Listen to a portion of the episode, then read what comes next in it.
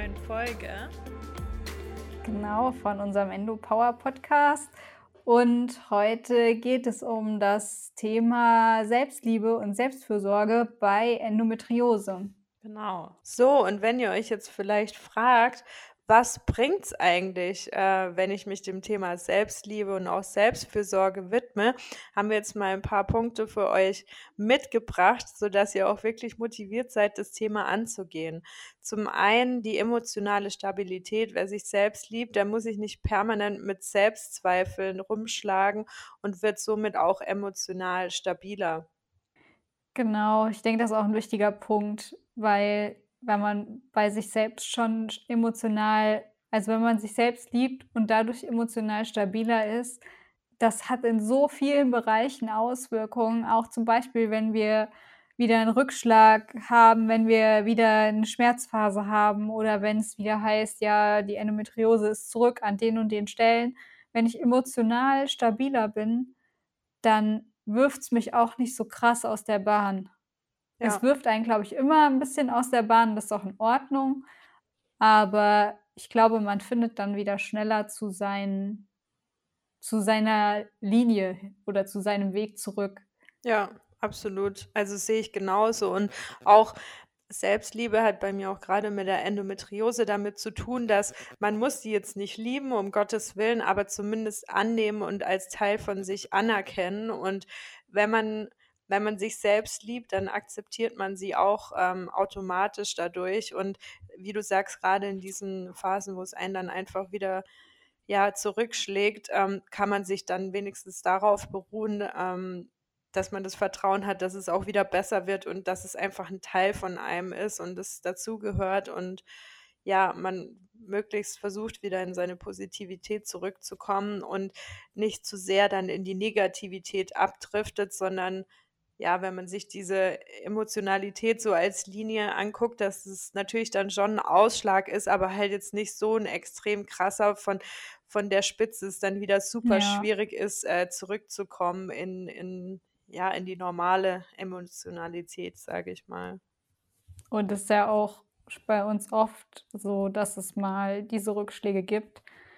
Und wenn man dann sich jedes Mal wieder komplett erstmal selbst finden muss, dann ist man ja wirklich in einem stetigen Tief und dann wieder hoch und tief und wieder hoch und so kann man zumindest versuchen, das alles so einigermaßen also, dass man halt einfach nicht den Blick auf den Weg verlier verliert, so. Genau. Ja. Ein weiterer Punkt im Sinne von: „Was bringt's denn überhaupt?“, ist auf jeden Fall auch innere Stärke und Selbstvertrauen. Man ruht einfach viel mehr in sich selbst und kann auch besser zu sich selbst stehen und auch zu der Endometriose. Man benötigt weniger Zuspruch von außen und wird auch resistenter gegen Verletzungen und Kritik, weil man sich halt eben seiner eigenen Schwächen bewusst ist und diese auch akzeptiert oder daran arbeitet. Ja, das ist ja auch ein 'n Riesenthema, dass wir, ähm, 'ne Krankheit haben, die nicht gesellschaftlich anerkannt ist und ja, häufig verrennt man sich dann, äh, darin, den Zuspruch von außen zu bekommen, dass es wirklich eine schlimme Sache ist. Und natürlich wollen wir die Anerkennung dafür, das ist auch wichtig, aber man muss auch, ja, da einfach pragmatisch, würde ich sagen, denken. Man kann nicht jeden davon überzeugen, wie schlimm die Endometriose tatsächlich ist. Es wird man wird immer wieder Menschen begegnen, die das kleinreden, die das nicht ernst nehmen. Man hat die man hat die im beruflichen Umfeld, im familiären Umfeld und, ähm, natürlich sollte man sich, ja, aus aus Beziehungen lösen, die einem nicht gut tun, aber es gibt auch einfach Beziehungen, aus denen kann man sich nicht lösen und da muss man dann einfach lernen, damit umzugehen und sich selber diesen Zuspruch geben und nicht da so sehr auf das angewiesen sein, was was da von außen dann eben kommt.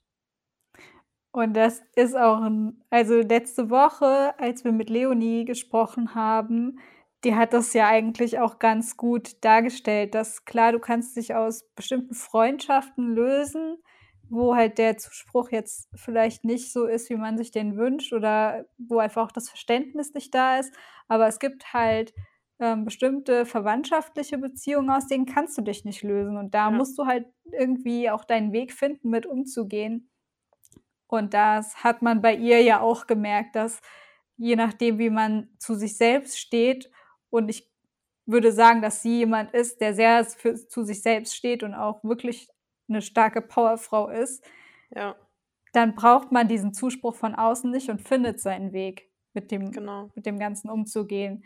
Und jedes jedes Endo-Babe ist innerlich stark durch die ganzen Rückschläge, die man die man hat.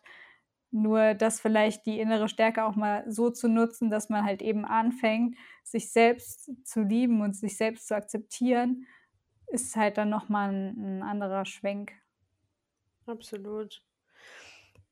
Was bringt's, ähm, zum Thema Selbstliebe und Selbstfürsorge? Es bringt auch dahingehend was ähm, ich würde nicht sagen, die Fähigkeit, andere zu lieben, das das kann man auch mit mit weniger Selbstliebe, aber es hilft definitiv in Beziehungen mit anderen, weil wer sich selber liebt, hat eben auch viel, viel mehr Platz, dann andere zu lieben. Die Liebe ist oder die Beziehung, jetzt grade auch 'ne partnerschaftliche Beziehung, besteht dann nicht rein daraus, dass der Partner, ähm, ja, irgendwelche Selbstzweifel, Lücken dass er die zu stopfen hat, sondern es es geht rein um das, was jeder Mensch mitbringt und nicht um darum, mein mein Ego aufzupolieren oder mein Minderwertigkeitsgefühl auszugleichen durch den anderen, sondern ich bin 'ne vollwertige Person. Ich ich weiß, was ich kann, ich weiß, was ich nicht kann und ich bin nicht auf den Zuspruch von meinem Partner angewiesen, um mich da dann gut zu fühlen. Und wenn der dann weg ist oder wenn der Zuspruch mal ausbleibt, weil man irgendwie 'ne schwierige Phase hat oder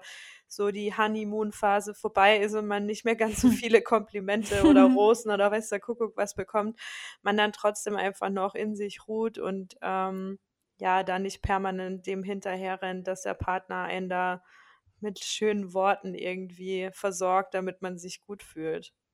Ja, ich glaube, dass das auch echt 'n Key ist für 'ne Beziehung, weil wenn das wenn 'ne Beziehung darauf fußt, dass man immer nur in de durch den anderen sich selbst lieben kann, dann wird es, glaube ich, nicht auf Dauer funktionieren, weil eben diese Phase, wie wie du so ges schön gesagt hast, die Honeymoon-Phase, die geht halt irgendwann vorbei. Ja. Und also nicht vorbei, aber zumindestens ist es ja irgendwann an dem Punkt, dass er jetzt nicht mehr jeden Tag sagt: „Boah, bist du aber schön heute, wenn du mit deiner Jogginghose aufm Sofa sitzt und dir ein 2 Tage nicht die Haare gewaschen hast“, so. Ja.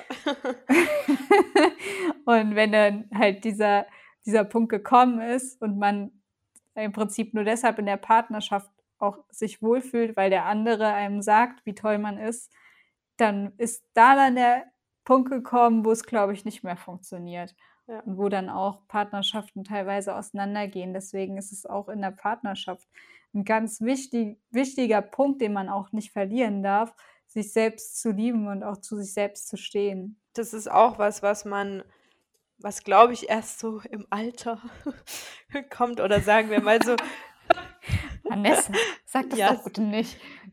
so sagen wir ja, okay, nicht im Alter, falsch ausgedrückt. Ähm, sagen wir mal Nein, so Mitte Mitte, Ende bisschen alt. 20. Nein, wir sind in der Blüte unseres Lebens. Genau. Auf jeden Fall. Wie hat mein Freund so schön gesagt weil weil ich werde ja 30 im September und ich finde es schon 'n bisschen schlimm und er hat gemeint: „Ach, 30 sein ist nicht schlimm, das ist wie wie wie mit 20, nur mit Geld.“ Ah ja, okay, die Sichtweise, da stimme ich zu. Und dann dachte ich mir auch so: „Hm, okay, so kann man's auch sehen.“ Eigentlich ganz Also, smart. ja, ich finde also so bei 25 könnte man auch schon stehen bleiben. Also 25 war auch schon ganz gut. Und Ja. danach weiß ich nicht. Also klar verändert sich noch mal was, auch vielleicht sollte sich noch mal irgendwie was gehaltsmäßig verändern von 25 bis 30, aber Ich glaube, ich habe mit 25 noch studiert, deshalb wäre das für mich Ach jetzt nicht so so. optimal. Ne, ich war mit 25 schon am Arbeiten. Ja. Aber Siehst ich du habe ja auch nur 3 Jahre studiert, hm. Ich überlege grade. Ne, da müsste ich noch studiert haben, so in den letzten Zügen. Ja. Ja, Genau, aber ähm, also ich finde so mit ja Mitte 20, 25 wahrscheinlich, wird man sich lernt man seine Schwächen dann irgendwie auch zu schätzen und ähm, versucht die nicht mehr permanent auszugleichen, sondern man kann die langsam akzeptieren. So ist zumindest jetzt mal so mein Gefühl, dass es so das Alter Ja. war, wo ich dann gemerkt habe, so okay, ich bin nicht perfekt und ähm, ich werde Niemand nie, ist perfekt. niemand ist perfekt und ähm, egal, ob das jetzt äußerlich ist oder auch was, was so meine charakterlichen Macken betrifft. Ja, klar. Natürlich kann man immer daran arbeiten, aber ich werde immer ein Sturkopf bleiben. Ähm, Ich ja, werde auch immer ein Perfektionist bleiben. ja, wahrscheinlich schon. Aber auch da kann man ja, kann man ja ein bisschen weniger perfektionistisch werden. Ja, das wäre das wär, ähm, auf jeden Fall was, wo ich, wo ich dir vollkommen zustimmen würde. Das passt nämlich Und auch zum nächsten Punkt, aber sag du erst noch, ja? Ja, nee, ich wollte nur sagen, also wollte dir nur zustimmen, weil im Prinzip dieses ständige äh, Vergleichen und dann eben sich auch die eigenen Schwächen so super bewusst machen, ich finde, das macht man echt am meisten so in der Jugend, wo man dann sich vergleicht. Und ich glaube, dass das für die Mädels heute und auch die Jungs schon viel krasser noch ist, wie es bei uns war, weil wir hatten ja damals diese Instagram-Social-Media-Blase noch gar nicht. Ja, und aber auch ein bisschen, da, da bin ich mir nicht so ganz sicher. Also ich bin überzeugt davon, dass es das verstärkt, weil man sich eben auch viel mehr mit, ähm, weiß ich nicht, mit der Nachbarin vergleicht oder Mädels aus, aus der Schule und man halt sieht, was für ein vermeintlich tolles Leben die auf Instagram haben. Aber Hm, was ja. wir, was wir hatten, was genauso schlimm ist, sind diese ganzen Zeitschriften, wie jetzt eine Bravo Girl oder die Oh normale ja, Bravo. stimmt. Und auch da Popstars. Genau, und auch da waren ja immer Schminktipps. So, du, du kriegst mit, weiß ich nicht, mit 11, 12 beigebracht, so, dass du dich schminken musst, weil sonst siehst du halt scheiße aus. Oder du musst das Ja. und das machen, um, um irgendwie den Jungs zu gefallen. Aber es geht doch gar nicht darum, den Jungs zu gefallen, sondern es geht doch darum, so zu sein, wie man ist. Und wenn dann irgendein Junge kommt, der dich cool findet, so wie du bist, dann ist es ja perfekt. Aber nicht so dieses, Frauen müssen irgendwas sein, damit, Ja. damit sie ähm, Jungs oder Männern gefallen. Das ist auch, das ist auch schon wieder ein bisschen ein feministisches Thema, aber ähm, das ist schon auch was, was wir Nee, eingetrichtert bekommen haben. Ja, auf jeden Fall. Und das ist auch ein Punkt. Weißt du, ich habe damals in der Schule gelernt, wo die Fischstäbchen hergestellt werden. Aber ich habe, also ich hätte eher einen Kurs in Selbstliebe gebraucht damals. Ja, Weil ich hatte zum Beispiel auch super früh äh, Brust und habe dann da ein BH getragen, so ein Doppel-A, keine Ahnung. Es war halt nicht mal ein richtiger BH. Es war, sah halt nur anders aus als so ein Bustier, was die damals die anderen Mädels getragen haben. ja, Und in der Bravo bist du einerseits darauf getrimmt, dass du ja eigentlich schon so erwachsen sein musst und dich schminken musst, aber andererseits ist es dann auch so, dass bei gewissen Sachen darfst du noch nicht erwachsen sein. ja, Da darfst du noch nicht zur Frau werden. Da musst du dann irgendwie ähm, dich dafür rechtfertigen. Also das war für mich auch echt damals, jetzt so zurückblickend, natürlich total bescheuert, aber das war echt ein krasser Moment, als ich da zum ersten Mal in der Sportumkleide stand und ich hatte ein BH an und ich wurde echt daf- darauf angesprochen, so, was, du trägst schon BH? Was? Ach du, ach du Kacke. Oh nein, warum das denn?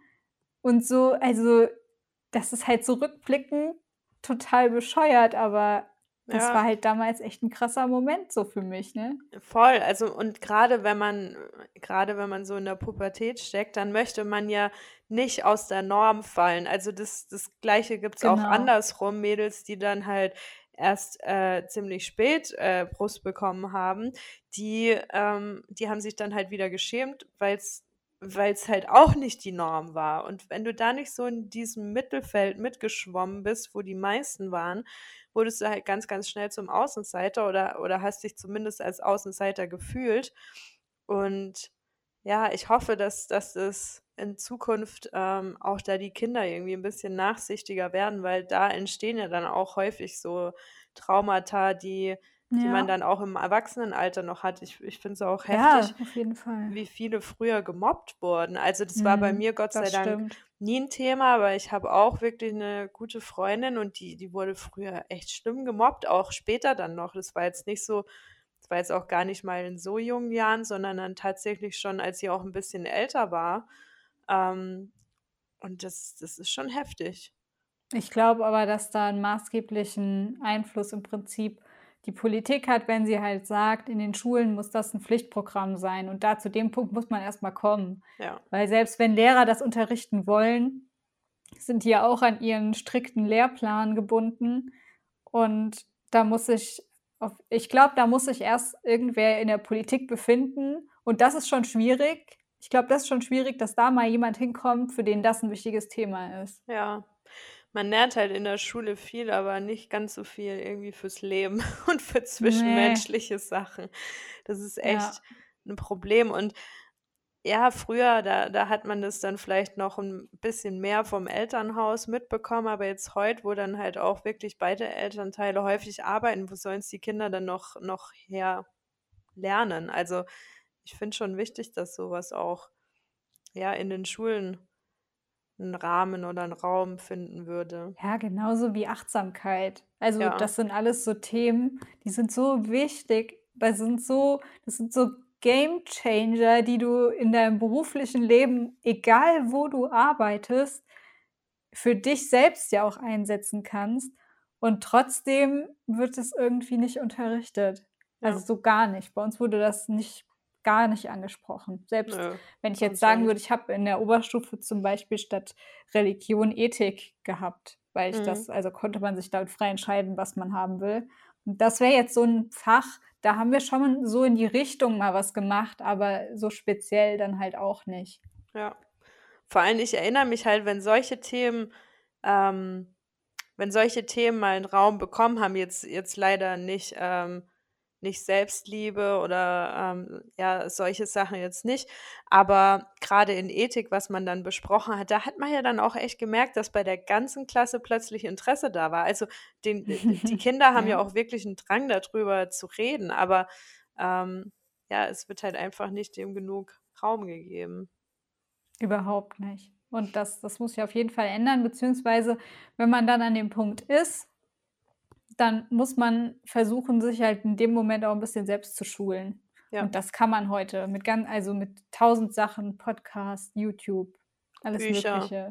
Bücher natürlich, ganz viel Bücher gibt's ja da drüber, richtig gute Bücher. Und da muss man versuchen, sich das so 'n bisschen selbst zuzueignen, wobei es eigentlich heute einfach ist. Also, es ist ja mittlerweile schon 'ne krasse Entwicklung da in diese Szene gekommen, würde ich jetzt mal sagen, dass in dem Rahmen von Persönlichkeitsentwicklung jetzt schon extrem viel Angebot da ist. Ja, auf jeden Fall. Und es wird auch für immer Jüngere interessant. Also, wenn ich jetzt so Ja. sehe, meine Schwester ist 6 Jahre jünger, wie früh die sich damit beschäftigt hat, da hatte ich von dem Zeug noch nicht mal irgendwie ansatzweise was gehört. Ne, Und da nicht. zieht sie sich das halt schon rein.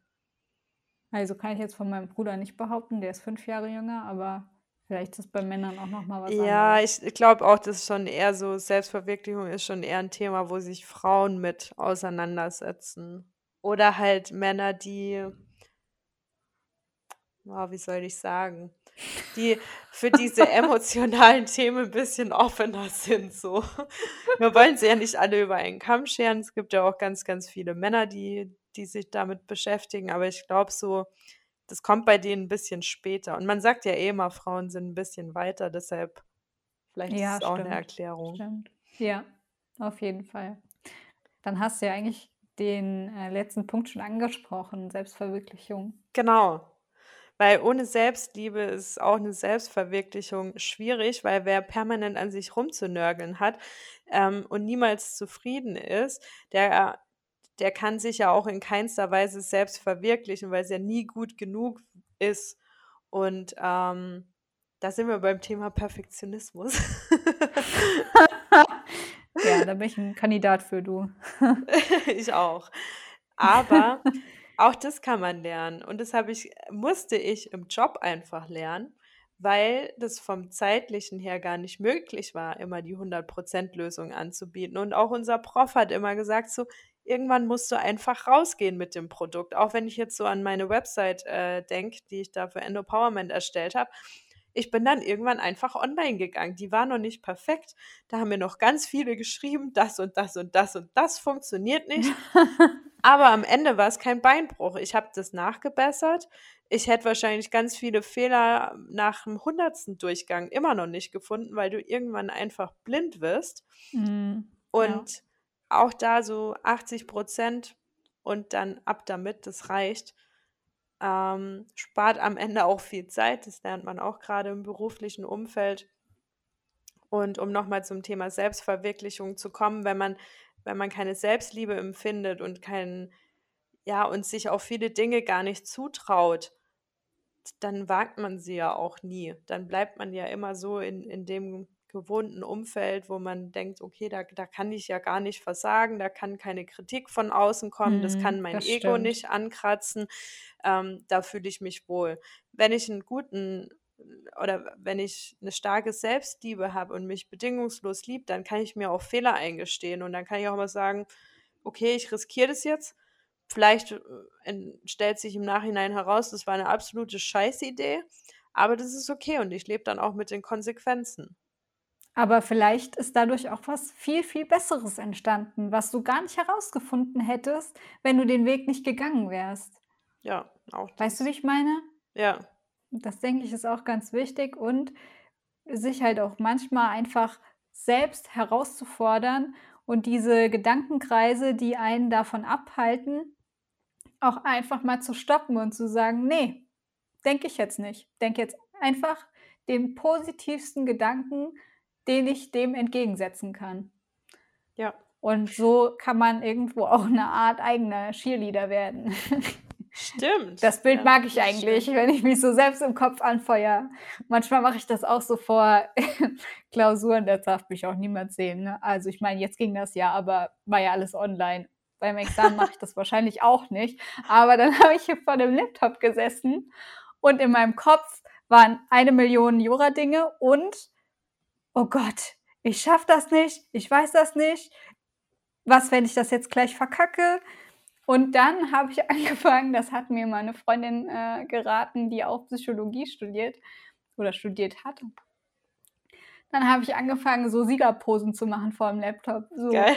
Arme in den Arme in die äh, in den in den Himmel gereckt, gesagt: „Ne, ich schaffe das. Ich bin richtig gut. Ich schaffe das. Ich weiß alles und ich kann es auf jeden Fall. Und ich wenn ich gleich was lese, dann weiß ich sofort, was ich machen muss.“ Ja, das Also das bringt oder so auch was. Kraftposen machen, so wie so 'n Bodybuilder, so: „Yes, I can.“ Ja, Ich habe voll. das gestern auch mit der Oma geübt, weil die hat jetzt 'n Seniorentablet und die traut sich Geil. immer nicht zu, dass also, sie sagt jetzt, wenn Leute sie fragen, ob sie mal darauf anrufen dürfen, dann sagt sie: „Ne, ich komme damit nicht so gut zurecht.“ Und gestern haben wir geübt zu sagen: „Yes, I can.“ Wie süß. Oh Gott, du bist so süß mit deiner Oma. Ja, sie muss jetzt immer sagen: „Yes, I can.“ Oh Also, ich habe sie dann noch mal übersetzt, weil Englisch kann sie eigentlich gar nicht, aber so vom Motto her. Ja, ich kann das. Ja. Wie Weil sie cool. noch mit ihrem Finger das nicht so gut kann annehmen, weil sie hat ja in ihrem Leben noch nie was mit Touch gehabt. Ja, Und dann bildet sie sich halt ein, sie könnte das nicht, aber sie schafft es irgendwann. ja. Sie braucht halt 'n paar mehr Anläufe, aber sie schafft es. Und wenn ich daneben sitze und sie anfeuere, dann schafft sie's auch viel schneller. Also, egal in welchem Alter, das funktioniert super. Voll cool. Wie schön. Das finde ich voll süß. Die ist auch voll süß. Also, wirklich. Was ich auch noch schön finde, das merke ich selber, ähm, dass man auch grade wenn's jetzt um so Äußerlichkeiten geht, auch bei der Endo, dass man dann irgendwelche Narben hat oder dass man keinen Sport machen kann und vielleicht nicht mehr die Figur wie früher oder whatever, dass dass die Haut unrein ist wegen den Hormonen, die Haare ausfallen. Einfach sich im Spiegel angucken und sich selber sagen, dass man schön ist oder was man speziell schön an sich findet. Und, ähm, das wird zum einen empfohlen und zum anderen mache ich das lustigerweise grade immer 'n bisschen unterbewusst, wenn ich bei meinem Freund bin, weil der hat über der Badewanne so 'n ja, so 'n mittelgroßen Spiegel stehen. Und wenn ich Über da der Zähne, Badewanne. also ja, was heißt über der Badewanne? Er hat so eine Eckbadewanne und da, oh Gott, nee. Ich habe mir gerade vorgestellt, wie an der Decke so ein Spiegel ist. Auch so, im Schon ein Schlafzimmer. bisschen weird. Nee, nee, okay, also es ist eine Eckbadewanne und hinten ist so eine Ablage und da steht halt so ein Spiegel drauf, Ach so. noch mit so Kerzen und Zeug. Und aber so. ja, dadurch, äh, dass es halt so erhöht ist, sehe ich da halt immer so mein Po und mein Bauch, sage ich mal, äh, wenn ich Zähne putze. Und dann habe ich halt irgendwann angefangen, mir das so ein bisschen anzugucken. Und jetzt so mittlerweile denke ich dann auch so, hm, die Dellen sind ja gar nicht so schlimm, der Hintern ist ja gar nicht so schwabbelig. Man muss es sich manchmal auch einfach nur oft genug angucken, wie ein, wie ein ich sage jetzt in Anführungsstrichen, wie ein richtiger Körper aussieht, weil wenn du die ganze Zeit auf Instagram irgendwelche Bikini-Models siehst oder auch sonst Ja, in nee. Zeitschriften, in der Werbung, sonst was und guckst dir dann mal dein Hinterteil im Spiegel an, dann erschrickst du erstmal. Aber wenn du dir Ja, das ja. regelmäßig anguckst und dir das häufiger anguckst als diese anderen Sachen, dann ist es auch normaler für dich und ähm, dann kannst du es auch viel mehr für dich akzeptieren, weil du ja gar nicht mehr dieses, dieses Irrbild im Kopf hast. Ähm, ja, Nee, auf jeden Fall. Du musst dafür ja nicht mal weit auf Instagram gehen, selbst im Bekanntenkreis. Man hat ja schon immer paar Leute oder mehrere Leute auf Instagram, die vielleicht auch nur Bekannte sind. Und da, selbst in diesem Kreis gibt es ja auch viele, die dann ihre Bilder bearbeiten. Und das hat ja teilweise einfach auch nichts mehr mit der Realität zu tun. ja, Also ich kann, ich kann mir dünnere Beine machen, ich kann mir vollere Lippen machen, ich kann mir größere Augen machen. Ich habe mal eine gesehen, die hat mal gezeigt, was sie machen könnte und wie sie wirklich aussieht. Das hat ja nichts mehr mit Realität zu tun. ja, das stimmt. Ja, Und und ähm, also es ist ja nicht nur das, sondern auch, ähm, man lädt ja auch gar nicht Bilder hoch, auf dem man jetzt so denkt, oh, das ist jetzt aber unvorteilhaft. mhm. Ne? Man sucht ja da, also selbst wenn man die jetzt nicht bearbeitet, ich würde ja jetzt kein Bild von mir hochladen, wo ich mir denke, so, uh, ist aber, Das ah, ist aber eine richtige Fratze, die ich da ja, gezogen habe. das ist jetzt unvorteilhaft. Ich meine, klar, sowas lädst du ja nicht hoch, aber trotzdem ist es ja ein Teil von mir. Ähm, aber den zeige ich halt nicht auf dieser Plattform. Und ja, deshalb finde ich es auch ganz schön, was man da aktuell auf Instagram sieht, wenn dann die Mädels ihre Pobacken zusammenkneifen und man die Zellulite und alles sieht und halt einfach, ja, da so diese Gegenbewegung ist. Ähm, oder dass, dass auch manche Influencerinnen dann sagen so, ja, ich habe während dem Lockdown 10, 15 Kilo zugenommen, so what, ich krieg's auch wieder runter. Ist halt so. Also, Ja, das stimmt. das finde ich schon eine schöne Entwicklung. Ja, Authentizität ist einfach schon so wichtig, auch in nicht nur in zwischenmenschlichen Beziehungen, sondern auch auf Social Media. Ja, Deswegen ist es auf jeden Fall eine Bewegung, die man unterstützen kann. Finde ich ja, auch gut. Auch wenn man, es sind ja im Moment auch viele, die, also die übergewichtig sind und trotzdem dann mal so Bilder zeigen von sich. ja, Und das finde ich auch wichtig, ja, weil es gibt nicht immer nur das perfekte Mittelmaß. Es gibt halt auch bisschen mehr oder bisschen weniger. Und beides genau. ist okay. Ne? Man muss bei, man muss alles akzeptieren. Ja. Und Und auch das ist auch alles, für, für die, die nach uns kommen, also die Generationen, umso wichtiger, die da mit dem ganzen Social Media aufwachsen. genau, ja. Jetzt hattest du noch äh, drei Säulen äh, mitgebracht, die du selber in einem Podcast gehört hast. Ja, ähm, genau, genau. möchtest du da noch mal was dazu erzählen? Ja, genau. Ich habe das in äh, einem Podcast gehört. Und zwar war die erste Säule, wo ich muss erst mal gucken, wie spreche ich denn mit mir selbst? Was denke ich über mich selbst?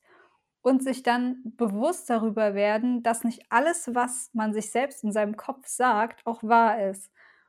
Also man arbeitet quasi als erstes diese Glaubenssätze raus, die tief in einem verankert sind und überlegt mal, was sind das denn für Glaubenssätze? Das kann sein, ich bin nicht gut genug, ich bin nicht schön, ich bin schwach. Das sind alles Dinge, die man sich irgendwann mal eingetrichtert hat. Und als zweite Säule schaut man dann auf die Momente, die das gemacht haben. Man, man setzt sich hin und man muss sich dann aber auch wirklich bereit sein, sich damit auseinanderzusetzen. Und das ist auch ein Prozess. Das wird man nicht in einem Tag erledigen können, auf die To-Do-Liste und abhaken. Das ist schon ein Prozess. Man geht im Prinzip in die Momente, wo man sich das zum ersten Mal gesagt hat und versucht da, das ist auch diese innere Kindarbeit, von denen viele, von der viele reden. Mhm. Man versucht da diesem inneren Kind, das damals das erlebt hat, zu sagen, es ist okay. Du hast das jetzt gehört, aber es ist in Ordnung und du musst das nicht glauben. Du hast die Wahl. Du kannst dich auch für einen anderen Glaubenssatz entscheiden. Und oder man geht dann, also das ist natürlich jetzt auch schon ein bisschen spirituell, aber man geht dann in der Meditation zum Beispiel hin in diesen Moment und nimmt dieses innere Kind in diesem Moment dann einfach in den Arm und sagt, es ist okay, der hat das jetzt zu dir gesagt, aber es ist nicht so. Du musst das nicht glauben. Ja, das, das finde ich schön mit dem inneren Kind. Ich mache das tatsächlich auch selber. Ähm, wenn ich diese starken Schmerzen habe, dann ist bei mir halt immer das Thema, ich habe extreme Existenzängste, auch durch die Selbstständigkeit und ja, ähm, habe halt auch extreme Angst, dass, dass das ein Dauerzustand bleibt. Und da visualisiere ich mir dann auch so, weil ich als Erwachsene und auch aus meiner Erfahrung, ich weiß, dass ich mich da immer wieder rausziehen kann und auch im schlimmsten Fall halt auf meine Füße fall. Aber so dieses innere Kind in mir hat da riesige Angst vor. Und da gehe ich dann eben auch immer hin und sage so, das ist okay und du bist nicht allein und ich bin bei dir. Ähm, also alles, was du jetzt auch gesagt hast oder in den Arm nehmen. Und äh, das beruhigt mich dann auch äh, immer, weil ich halt weiß, so, okay, das ist jetzt gerade nicht die erwachsene Vanessa, die da Panik schiebt, sondern das ist das Kind in mir, das gerade Panik schiebt. Ja, ich finde das auch insgesamt einen ganz tollen Tool, mit dem man arbeiten kann. Ja, in ganz vielen Bereichen. Mhm, auf jeden Fall. Also das ist nicht beschränkt auf Selbstliebe und Selbstfürsorge. Das ist auch Fall. für Beziehungen super. Also warum äh, reagiere ich unangemessen auf irgendwelche Dinge, die, die mein Partner äh, tut? Ja, total. Wa ja. Was hat es für eine Ursache? Wie wurde ich da mal verletzt? Warum ist mir das wichtig? Ähm, ja, auch da wirklich in sich hineinhorchen und schauen, so, okay, wo kommt es denn eigentlich her, um, um das dann, diese Verletzung einfach aufzulösen. Und wenn man erkennt, was mal die ursprüngliche Verletzung war und ähm, wie schlimm die für das Kind war, aber wie, wie unrelevant die jetzt eigentlich in dieser Erwachsenenwelt genau. ist, dann kann man das auch viel leichter loslassen und reagiert beim nächsten Mal vielleicht nicht mehr über. Ja, total. Also das müssen auch wirklich keine groß, großen, schlimmen Traumata sein, die man entwickelt hat. Das können ganz kleine Momente sein, wo irgendwer was in der Schule zu einem gesagt hat. Ein Satz im Vorbeigehen, das reicht manchmal aus. Das ist ja das Unterbewusstsein, was da arbeitet. Ja. Und ja, es ist, denke ich, auch wichtig, sich aber auch das Selbstmitgefühl dafür zu geben. Also zu sagen, es ist okay, dass du das damals so gedacht hast, aber jetzt hast du die Wahl. Jetzt kannst du dich für was anderes entscheiden. Und als dritte Säule, das hatte ich ja eben auch schon mal gesagt, so sich selbst herausfordern und diese Gedankenkreise, die einen eben davon abhalten, sich selbst zu verwirklichen, auch einfach mal unterbrechen und stoppen und der eigene Cheerleader sein. Ja, der eigene Cheerleader sein finde ich auch cool. Diese Power-Posen, die, ja, das muss ich auch ja. mal wieder machen.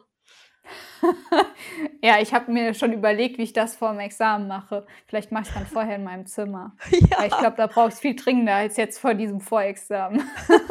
das kann ich ja dann nicht machen, wenn ich an meinem Tisch sitze. Die, dann denken ja wirklich alle, ich bin total behindert. Ich hoffe, dass ich nachher noch ausgeschlossen werde vom Examen wegen Unzurechnungsfähigkeit. Unzurechnungsfähigkeit, genau das Wort habe ich gesucht. Nicht, dass sie noch denken, ich habe irgendwas genommen. ja. Ähm, ja. Gut, das waren mal so unsere Tipps. Ähm, Selbstfürsorge haben wir, sind wir jetzt gar nicht so krass drauf eingegangen, ne? Stimmt, ja, aber da kann man auf jeden Fall auch zu sagen, dass gerade bei Endometriose Selbstfürsorge, boah, ist so wichtig, auch gerade in so Phasen wie ich schreibe jetzt mein Examen, aber trotzdem ist es halt irgendwo auch wichtig, sich nicht selbst völlig zu vernachlässigen, weil das macht sich auch in der Endometriose bemerkbar. Oder sich selber also. zu betrügen, so wie Laura, indem man auf die To-Relax-Liste To-Dos schreibt, weil die To-Relax-Liste, glaube ich, nur mh, hm, sieben oder acht Punkte hat und die reichen ihr nicht. nee, die reichen nicht. Die To-Do-Liste ist begrenzt in dem sechs Minuten Erfolgsjournal. Meine To-Do-Liste in meinem Kopf ist aber viel länger. da musst du es auf den nächsten Tag legen, weil mehr kann man nicht machen an einem Tag. Ja, das habe ich tatsächlich auch schon bitter festgestellt, dass ähm, das schon Sinn hat, dass die begrenzt ist, ja. die To-Do-Liste. da hat sich mehr was bei gedacht. ja, also man schafft tatsächlich nicht mehr als die Punkte, die da stehen und selbst das ist schon schwierig. Ja, voll. Also da muss ich schon manchmal sagen, okay, aber man, immerhin wird es dann einem auch so bewusst gemacht, weil ich weiß nicht, ob, ob ihr das alle kennt, das 6 Minuten Erfolgsjournal, das ist halt so aufgebaut, dass man einen Tagesfokus hat und dann hat man quasi, das ist quasi das Stück Kuchen. Wenn man das geschafft hat, dann darf man schon stolz auf sich sein. Ja. Und danach kommen quasi noch die Kirschen auf der Torte. Also das ist quasi schon das ähm, on top. Wenn man das auch noch geschafft hat, dann das ist, ist halt schon überragend. Und dann kommen noch so drei kleine Punkte. Das ist dann quasi noch die Sahne auf der Kirche. Oder genau. andersrum. Ich hätte, glaube ich, erst die Sahne sagen sollen und dann die Kirche. Ja, naja, egal. egal. Ich hoffe, man weiß trotzdem, was ich meine. Ja, und dann, das ist aber auch, also ich habe das am Anfang halt so gemacht, dass ich dann erstmal dahingeschrieben habe, okay, ich möchte gerne als Tagesfokus dem Unterricht folgen, weil das fiel mir ganz schwer, wenn ich mein Handy neben mir liegen hatte, mich dann auf den Unterricht richtig zu konzentrieren. Ja. Und dann habe ich halt manchmal einfach abgeschaltet mhm. und hatte dann dafür nachmittags die doppelte Arbeit. So, dann habe ich mein Handy weggelegt hab, dann konnte ich mich auch auf den Unterricht fokussieren und habe dann aber bei den To-Dos so viel hingeschrieben, das hat schon mal gar nicht funktioniert. Also da habe ich nicht mal die Hälfte von geschafft, weil das dann auch riesige To-Dos waren. Mhm. Man lernt also auch echt so ein bisschen seinen Anspruch an sich selbst an die Realität anzupassen. Ja, genau. Also was wirklich realistisch ist, weil sonst gehst du ja an die Sache ran also so war ich früher auch so, okay, ich habe die und die To-Dos. Und dann, wenn die sich dann ansammeln und dann willst du es ja alles eigentlich am nächsten Tag erledigen, was halt kompletter Nonsens ist. Und mittlerweile, durch das 6-Minuten-Erfolgsjournal, fühle ich mich auch nicht mehr schlimm, wenn ich dann Sachen nicht mehr mache. Ich habe meinen Tagesfokus gemacht und alles andere ist nice to have. Und was ich davon dann halt nicht geschafft habe, so what, kommt halt nächsten Tag wieder drauf. Und ja, dadurch lernt man halt wirklich eine realistische Einschätzung für was für einen Workload kann ich überhaupt meistern. Ja, das stimmt. Und das ist auch bei Jura echt wichtig, weil da ist es so ein Fass ohne Boden. Ja, Also, glaube ich.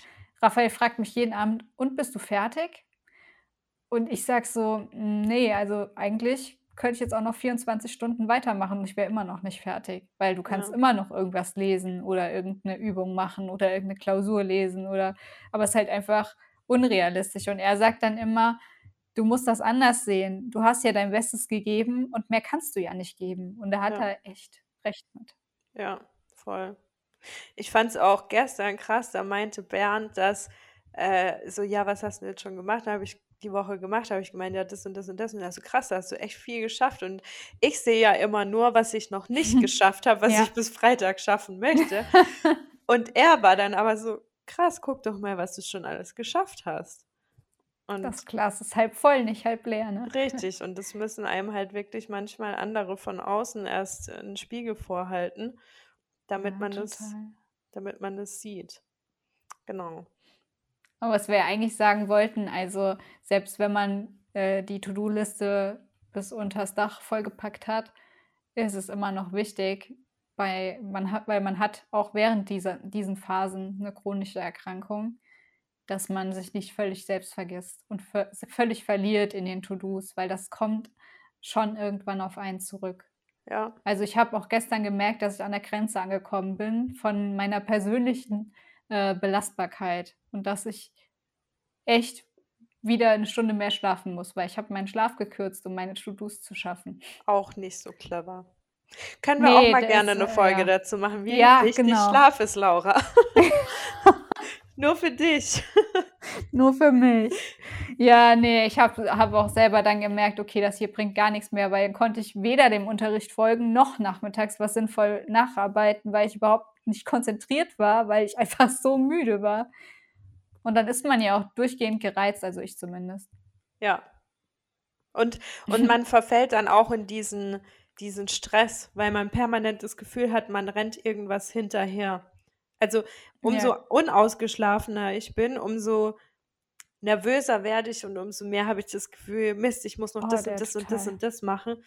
Ähm, und wenn man ausgeschlafen ja, ist, geht man viel klarer an die Dinge ran und macht einfach eins nach dem anderen. Und wenn man so, so übermüdet ist, dann ver verhaspelt man sich total und vereiert ganz viel Zeit damit einfach nur Panik darüber zu schieben, dass man ja gar nicht alles schaffen kann, statt einfach mal anzufangen. Also so ja, also ja auch du oft. hast meinen gestrigen Tag gut in, in, in einem Satz zusammengefasst. Ich hatte dann nämlich irgendwann eine Panikattacke, weil ich dachte, okay, ich schaffe das auf gar keinen Fall. Sind nur noch, Moment, kurz auf den Kalender gucken. Ja gut, jetzt sind es noch äh, 21 Tage bis zum Examen und dann habe ich gesehen, was ich gerne noch alles bis dahin machen würde. Und das ist einfach unrealistisch. Muss man halt einfach mal so sagen, wie es ist. Und dann habe ich erstmal eine halbe Stunde Panik darüber geschoben, dass ich das jetzt nicht schaffe. Ja, und heute Morgen habe ich erstmal eine äh, EFT-Session gemacht. Kennst du das? Das ist diese nee. Klopftechnik. Ah, also doch, doch, das habe ich auch auf Instagram schon mal gesehen, wo man so auf den Kopf klopft. Man fängt Oder quasi nicht? an einem Handrücken an. Ah, okay. Und dann ähm, fängt man an, sich, also Laura Seiler macht das ganz oft. Die mhm. macht, die arbeitet da viel mit. Und dann fängst du halt, also ich habe heute eine EFT-Session gemacht zu Kontrolle loslassen. Ah. Ist nämlich auch ein Thema bei mir. Nee, gar kann nicht. Ich, kann ich so, nicht gut. Laura, schick's mir, ich mach's. Ja, aber also, nee, weil nicht, dass es dir zu viel ist. So, Laura, ich hab's dir angeboten, deshalb ist es mir nicht zu viel, weil sonst hätte ich es dir nicht angeboten. So, aber Laura, ja, aber trotzdem. Ich so, yeah. Laura, du schreibst Examen, so, äh, schick's oh. mir einfach. ja, ich habe echt dann heute Morgen das erste Mal gemacht und das war echt cool. Also, das kann ich nur empfehlen. Ja, cool, muss ich auch mal machen. Das ist wirklich so, du machst das in drei Runden und dann beruhigt sich dein Körper. Also es löst sich was in dir. Krass. Zumindest ist es so bei mir. Also du machst halt drei Runden und dann nach jeder Runde fragt sie quasi, also am Anfang fragt sie auf einer Skala von 1 bis 10, wie groß ist dein Verlangen nach Kontrolle? Ja, das war heute Morgen so bei gefühlt 5000. und dann fragt sie nach der zweiten Runde und wie groß ist das Verlangen nach Kontrolle jetzt noch? Und du musst dir halt dann irgendwie selbst eingestehen, ja, okay, krass, es ist irgendwie runtergegangen. Crazy. Also es ist jetzt nicht mehr auf 5000, also auf, ich sag mal, um es realistisch zu halten, jetzt auf 10. Und jetzt dann ist es vielleicht nach der zweiten Runde auf 8. Okay, voll gut. Und dann machst du quasi noch eine Runde und dann fragt sie sich das wieder. Und wenn, wenn, wenn du dann sagst, es ist jetzt aber nur bei 5 und noch nicht bei 3, dann machst du die zweite Runde nochmal. Und du sagst dir halt die ganze Zeit selbst so Gegenglaubenssätze zu deinem Ich muss Kontrolle haben. So, du redest halt im Prinzip auch mit der Kontrolle. Du sagst, ich mag die Kontrolle und ich weiß, dass die Kontrolle mag und ich weiß, dass sie mich beschützen will, weil eigentlich ist es nur die Angst davor, loszulassen mhm. und die Kontrolle abzugeben. Und dann sagst du dir aber vielleicht, wenn ich die Kontrolle loslasse und sie aber immer noch ein Teil von mir ist, nur ich akzeptiere, dass es auch anders geht, dann passiert vielleicht was viel Besseres. Ja. Was ich vielleicht gar nicht erleben würde, wenn ich die Kontrolle nicht mal loslassen würde. Naja. Kurzer Doch, Ausflug zum Thema Kontrolle. Nein, das klingt äh, sehr schön und spannend.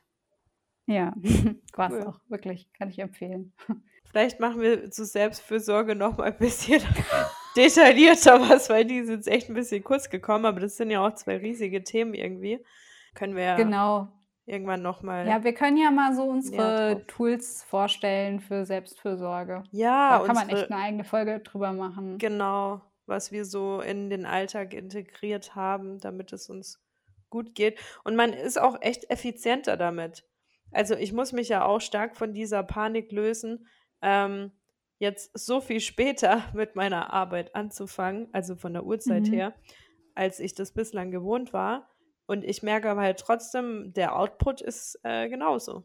Weil ich ausgeschlafen bin, weil ich gesund gegessen habe, ja. weil ich meine ganzen, weil ich mein Yoga alles gemacht habe, alles, was mir gut tut. Und ich kann jetzt nicht sagen, dass ich dadurch irgendwie weniger effizient bin. Ich habe einfach viel mehr Quality Time für mich, die dafür sorgt, dass es mir gut tut. Und hast dadurch auch viel mehr Quality in deiner Arbeit, weißt du? Ja, ja, also, das auch. Also effizienter. Ja. Das finde ich mega äh, spannend. Ich denke dann immer an Einstein, der ja super viel geschlafen hat. Also, der hat ja auch meditiert, oder? Ja, ich glaube, der hat auch meditiert. Sein. Ja. Schon mal was darüber gelesen und das ist halt schon krass, ne? Das ja. war ja wirklich eine Zeit, wo das wahrscheinlich so kaum jemand gemacht hat. Ja, zumindest in der westlichen Welt, ja. Ja, das stimmt. Ja. Nee, aber also da machen wir echt nochmal eine Folge dazu. Auch zum Thema Schlaf. Schlaf ist auch wichtig, ja. Ja. ja, machen wir, auf jeden Fall. Gut. Also, ich würde sagen, ähm, wir sind am Ende unserer Folge angekommen. Und wir würden uns mega freuen, wenn ihr uns ein paar Sternchen da lasst auf Apple Podcast. Das dauert auch nur drei Sekunden. Dann ist das gemacht. Das würde nämlich bedeuten, dass wir da mehr Betroffene erreichen können. Und das ist ja im Prinzip das, was wir, was wir alle wollen, dass es mehr, mehr Leute gibt, die das erreicht und die aufgeklärt werden und schneller zu einer Diagnose kommen können. Und auf YouTube könnt ihr uns auch abonnieren. Der Podcast wird da jetzt auch immer regelmäßig hochgeladen. Wenn ja. Vanessa ihre Bilder beibringt. Nee, das wollte ich damit nicht sagen. Ich verpeile das auch. Ich verpeile es, wenn du mir das Bild geschickt hast, noch mindestens zwei Tage. Also, ja. Davor habe ich schon zwei Tage verpeilt, das Bild zu schicken. Ja, dann dauert es noch zwei Tage, bis ich es schaffe, dann daraus das Video zu rendern und dann hochzuladen. Oh, nee. Ja, aber wir sind auf dem Weg der Besserung. Genau, wir geloben Besserung. genau. Dann habt einen schönen Sonntag. Genau. Und bis nächste Woche. Bis nächste Woche. Ciao. Ciao.